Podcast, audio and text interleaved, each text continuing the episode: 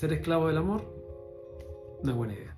Una de las cosas más complicadas que puede haber en la vida es ser esclavo del amor. Ese eterno enamoramiento, ese eterno buscar la forma de estar con el otro, sea como sea, dándolo todo, entregándolo todo solamente para vivir el amor, funciona si el otro entiende tus esfuerzos. Pero si no, si no, la soledad forma parte de tu vida. Y cuando eso, cuando eso llega a la vida de uno y uno sigue insistiendo en eso, la verdad es que te conviertes en esclavo del amor. Porque entonces empiezas a vivir o a tratar de vivir eso en otros amores, en otras fórmulas, en otras maneras. Y la verdad, la verdad es que no.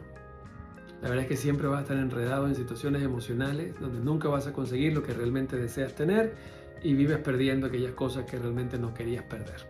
Así que ser esclavo del amor no es buena idea.